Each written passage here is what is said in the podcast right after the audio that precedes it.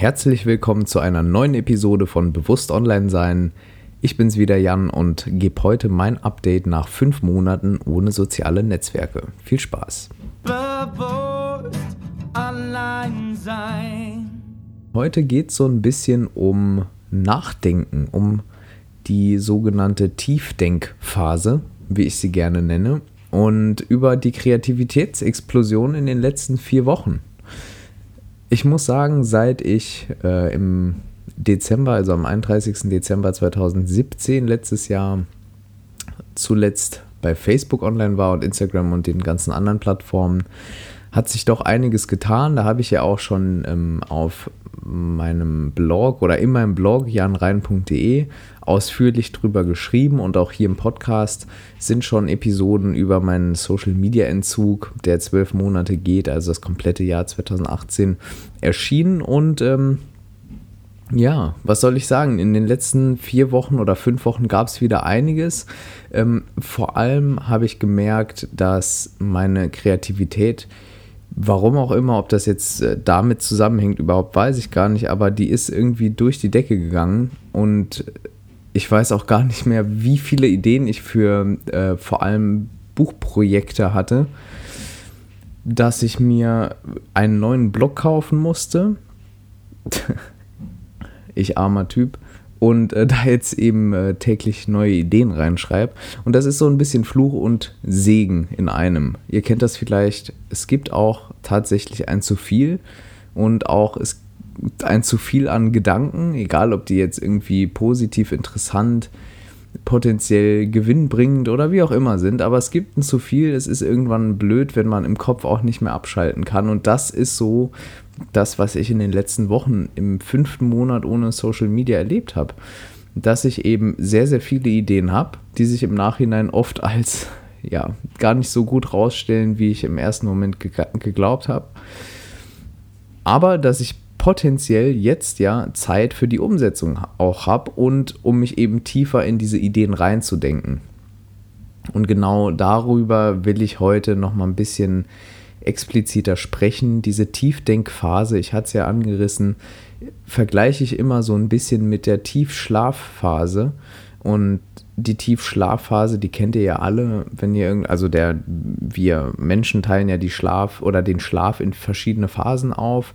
dann gibt es ja den sogenannten leichten Schlaf, den Traumschlaf oder REM-Schlaf.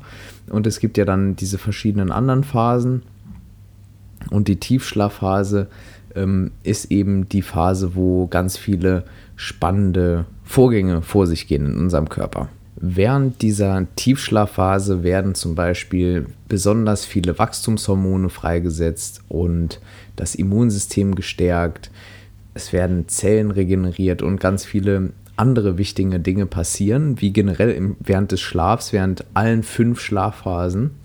Und so ist eben meiner Meinung nach auch diese Tiefdenkphase, wie ich sie nenne, sehr, sehr wichtig eben für das geistige Wohlbefinden. Die Tiefdenkphase ist nämlich dann die Phase, in der wir uns wirklich mit einem Problem über eine längere Zeit ungestört auseinandersetzen können. Und das kommt meiner Meinung nach in unserer heutigen Zeit viel zu selten vor und kommt eindeutig zu kurz und deshalb so ging es mir zumindest, ähm, fällt man dann schlechte Entscheidungen einfach, wo man sich im Nachhinein fragt, äh, habe ich da überhaupt nicht nachgedacht oder was war das jetzt für ein Ding?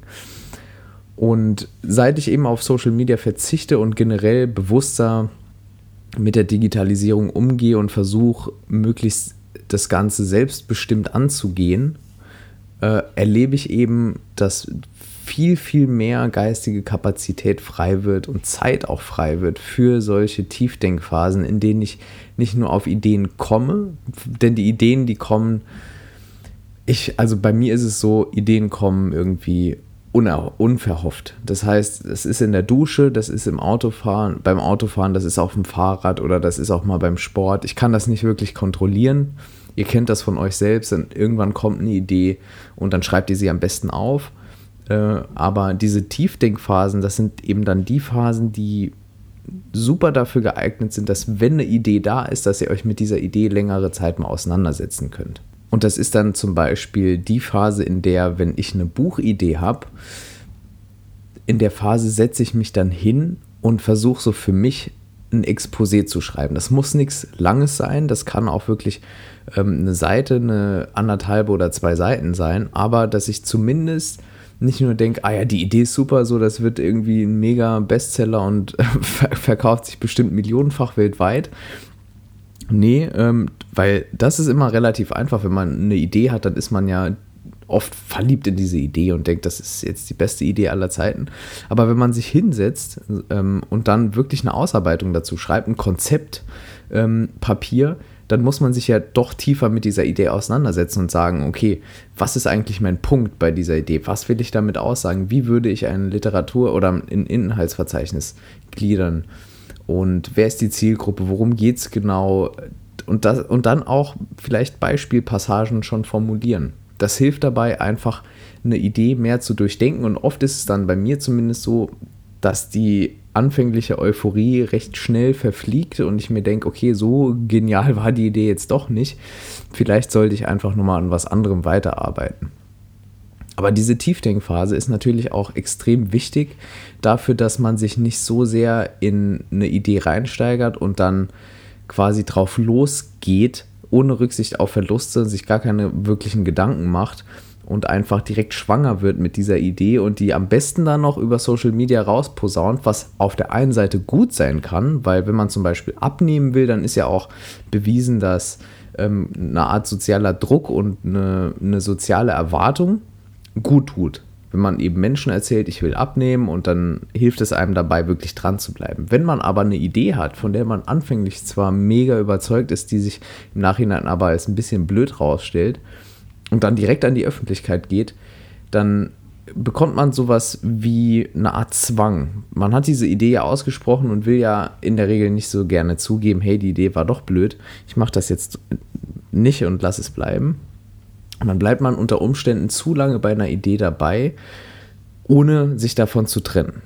Und wo ich gerade davon erzähle, sich von Dingen zu trennen und aufzuhören und so weiter, noch eine kurze Buchempfehlung und zwar The Dip von Seth Godin. Da geht es genau darum, wann man dranbleiben soll und wann man lieber aufhört, weil man hört ja immer wieder so, hier die Gewinner, die, das sind die, die niemals aufgeben. Aber Seth Godin argumentiert recht überzeugend, dass eben Gewinner sehr, sehr oft aufgeben und zwar die falschen Ideen. Und da hilft eben meiner Meinung nach die Tiefdenkphase, wofür man einfach Zeit braucht man, und was man absolut nicht braucht für eine Tiefdenkphase, ist eben Ablenkung und Lautstärke, Lärm, Gedankenmüll auch. Und das alles findet man natürlich auch in sozialen Netzwerken, aber auch im E-Mail-Postfach und auch bei Netflix und auch bei YouTube und auch hier als Podcast. Also man kann sich mit ganz, ganz vielen Dingen ablenken von den wirklich wichtigen Dingen des Lebens und das kennt ihr natürlich und das ist auch nicht nur Social Media, aber mir ist es eben jetzt aufgefallen, ähm, wie sehr sich das zum Beispiel geändert hat, dass ich eben jetzt viel, viel mehr Zeit habe, Probleme zu durchdenken. Das müssen auch nicht nur Ideen sein, das können auch private Probleme sein, vor denen man sich ähm, sieht und und, und dann schätzt man einfach die Zeit, wenn man sie sich rausnehmen kann und sich wirklich in der Tiefe mal einem Problem widmen. Das tut einfach verdammt gut. Und ja, ich kann es euch wirklich nur empfehlen, baut diese Tiefdenkphasen in euren Alltag ein. Und idealerweise sollten das Phasen sein, wo ihr wirklich keine Ablenkung zulasst. Ich habe es ja jetzt schon wirklich oft angesprochen. Ähm, schaltet euer Handy dann in den Flugmodus, nutzt dann auch wirklich keine E-Mails, schaltet Notifications aus ähm, oder macht das Handy ganz aus. Und ähm, äh, es gibt auch ganz viele Apps für, für Mac und für iOS und für Windows sicherlich auch, die einem dann eben auch so ein bisschen den PC oder so frei halten und freischaufeln, dass man eben nicht auf die Idee kommt, jetzt durchs Internet zu surfen, wenn man eigentlich eine wichtige Abschlussarbeit schreiben sollte zum Beispiel. Zu dem Thema kann ich euch auch übrigens die Episode Digitaler Minimalismus empfehlen. Hm, schaut da einfach mal im Verlauf des Podcasts Bewusst Online Sein rein. Da gibt es eine Episode, die heißt Digitaler Minimalismus. Und da gebe ich auch noch einige mehr Tipps, wie man eben ja, sein digitales Verhalten so mh, anpasst, dass es eben möglichst minimalistisch ist, aber trotzdem, dass man alles hinbekommt und gemacht bekommt, was man möchte, aber sich nicht überwältigt fühlt durch die digitale Welt. Ansonsten muss ich sagen, war der letzte Monat ein Monat, wo ich wenig an Social Media gedacht habe. Ich habe auch in der Zwischenzeit, ich habe Anfang Mai einen Artikel veröffentlicht auf meiner Seite. Da ging es um Schlafen, Essen und Sex. Die drei, das, äh, das teuflische Trio der schlechten Laune. Ähm, da habe ich versucht, diese drei Grundbedürfnisse, also nach sozialen Beziehungen und Inter Interaktionen, nach Ernährung und eben nach Schlaf, auch in Bezug zu bringen zur Digitalisierung und zur digitalen Revolution. Aber da ging es auch sehr, sehr wenig um Social Media. Ähm, und seither habe ich auch dann nicht mehr über Social Media geschrieben und mir auch, wie gesagt, recht wenige Gedanken gemacht, weil ich so vertieft in diese ganzen Ideen war und versucht habe, in dieser Tiefdenkphase diese Ideen dann auch schlussendlich zu sortieren und mir ein Bild von dem zu machen, wo denn die Reise hingeht. Und ja, ähm, deshalb bleibt mir auch gar nicht so viel anderes zu sagen, als vielleicht nochmal die anderen Updates hören. Ich bin mir sicher, dass ich in den nächsten Wochen äh, wieder ein paar mehr Beobachtungen haben werde. Auf jeden Fall werden noch einige interessante Podcast-Folgen kommen. Da will ich auch schon mal gerade einen Ausblick geben. Und zwar werde ich eine Podcast-Folge zur Frage machen, wie funktioniert eigentlich Facebook-Werbung und was ist das Problem mit ihr? Da werde ich also erklären, weil ich habe ja selber schon sehr, sehr oft Facebook-Werbung geschaltet, ähm, wie das eigentlich funktioniert, dieses Targeting, was das Problem ist und die aktuelle Diskussion um Mark Zuckerberg vor dem EU-Ausschuss und äh, natürlich auch vor dem Senatsausschuss in den USA. Und da bin ich mir sicher, das wird einige Leute nochmal ein bisschen sogar schockieren, äh, was ihr da hören werdet auch. Ähm, schaltet dazu auf jeden Fall ein, indem ihr am besten abonniert natürlich. Dann verpasst ihr keine der nächsten Episoden.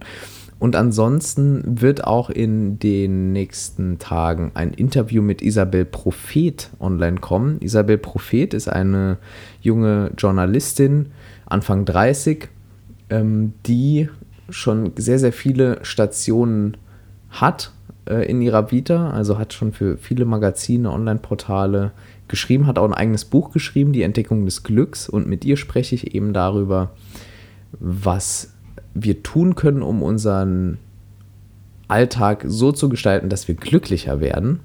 Wir sprechen auch oder wir haben ganz viel über Achtsamkeit gesprochen und eben darum, darüber, wie sie mit der Digitalisierung so umgeht, also welche kleinen Regeln sie hat. Und es war wirklich ein sehr, sehr schönes Interview. Es hat mir extrem viel Spaß gemacht, mit ihr zu sprechen. Eine ganz tolle Frau und ähm, da bin ich echt gespannt drauf, was ihr dazu sagt. Mm, dann nochmal ein kurzer Lesetipp. Und zwar habe ich einen Artikel geschrieben darüber, wie künstliche Intelligenz und virtuelle Realitäten unsere Ernährung in Zukunft beeinflussen können. Schaut dazu auf sattesache.de.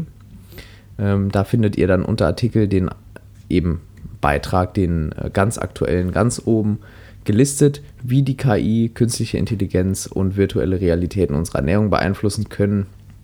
Also so ein kleiner Ausblick in die Zukunft. Da beschreibe ich drei Szenarien, wie das eben aussehen könnte, wenn Maschinen sehr, sehr intelligent werden. werden. Wo wir gerade bei Artikeln sind, was mich in den letzten Wochen nochmal extrem gefreut hat, und das ist dann doch nochmal eine Beobachtung zu Social Media, ist, dass ähm, der Podcast und dieses ähm, zwölfmonatige äh, Social Media Experiment der Abstinenz offenbar das Interesse von ein paar Medien ähm, und Medienvertretern geweckt hat. Und zwar werde ich in Zukunft ein paar Artikel noch schreiben für Magazine, äh, darunter auch T3N. Ich denke, das kann ich schon sagen. Mm, T3N ist ein Magazin über Technologie zur Digitalisierung für Digital Pioneers, wie sie es nennen, also für digitale Pioniere.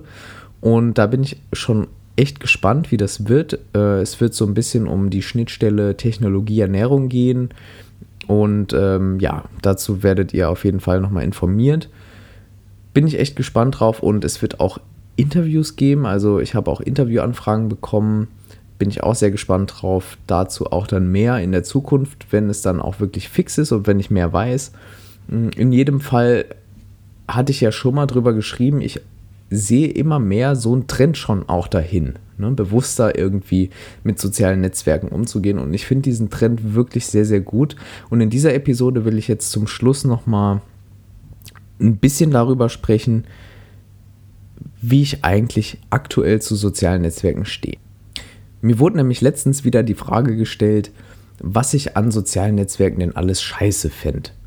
Und da habe ich zuerst mal gesagt, ich finde nicht alles scheiße. Und das, diese Frage klingt so ein bisschen, als würde ich das tun. Aber es ist tatsächlich so, dass ich der Meinung bin, dass soziale Netzwerke ja in erster Linie aus Menschen bestehen. Und Menschen, sofern genügend Menschen zusammenkommen, befinden sich auf einem Spektrum zwischen völliger Idiotie und wirklich netten, aufgeschlossenen, inspirierenden Persönlichkeiten. Da müsst ihr einfach nur mal auf irgendein Dorffest gehen, auf irgendein Festival oder ins Fußballstadion, dann werdet ihr sehen, was ich meine. Und nichts anderes sind in meinen Augen soziale Netzwerke. Soziale, also Social Media wie Facebook, Instagram, Twitter, Snapchat und so weiter und so fort.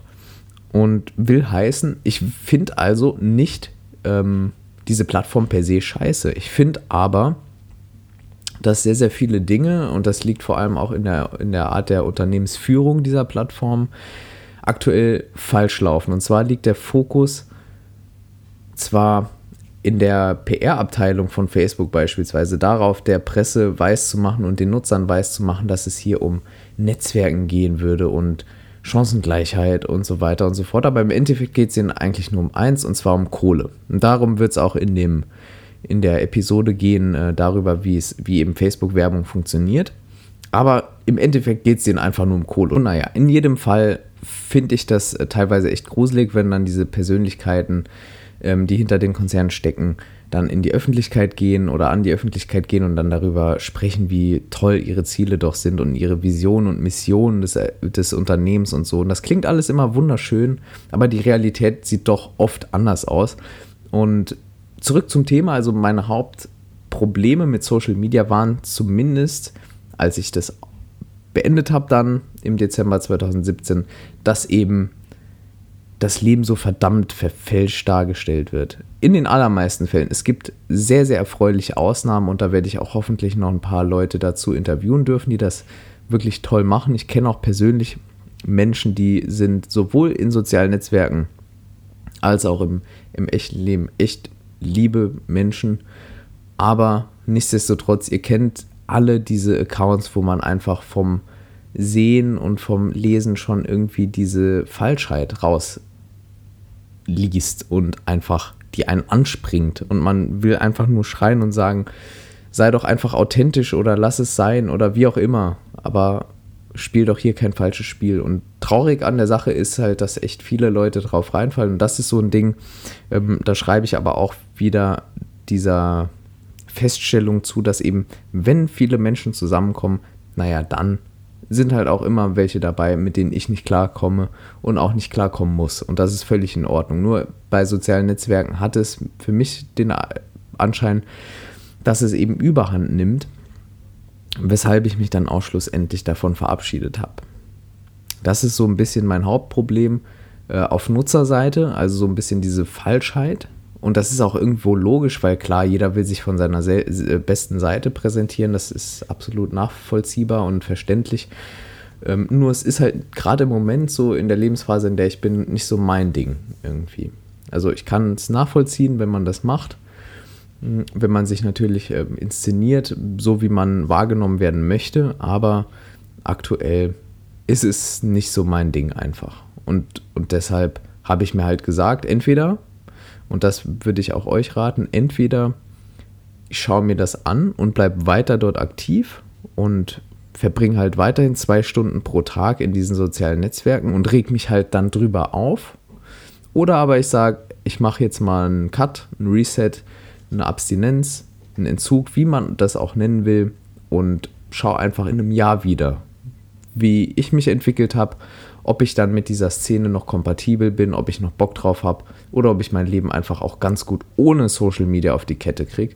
Und das ist aktuell der Fall. Ich bin sehr, sehr zufrieden. Ich bereue keine Sekunde ähm, des Entschlusses und kann es nur jedem empfehlen, mal zumindest phasenweise zu probieren, vielleicht mal eine Woche abzuschalten oder warum nicht mal ein Wochenende. Ja, gerade am Wochenende, wenn man sich mit Leuten trifft, finde ich, gibt es doch keinen besseren Anlass oder keinen besseren Grund, als mal auf die digitale Vernetzung ähm, zu verzichten und dann die echte Vernetzung, die echten Beziehungen und das echte Leben wieder unverfälschter zu erleben. Und in diesem Sinne will ich die Fazit-Episode zu fünf Monaten ohne Social Media beenden.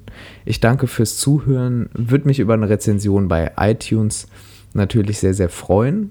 Auch ein Abo bei Spotify und bei iTunes. Und ansonsten hören wir uns dann wieder in der nächsten Episode. Bis dann, euer Jan.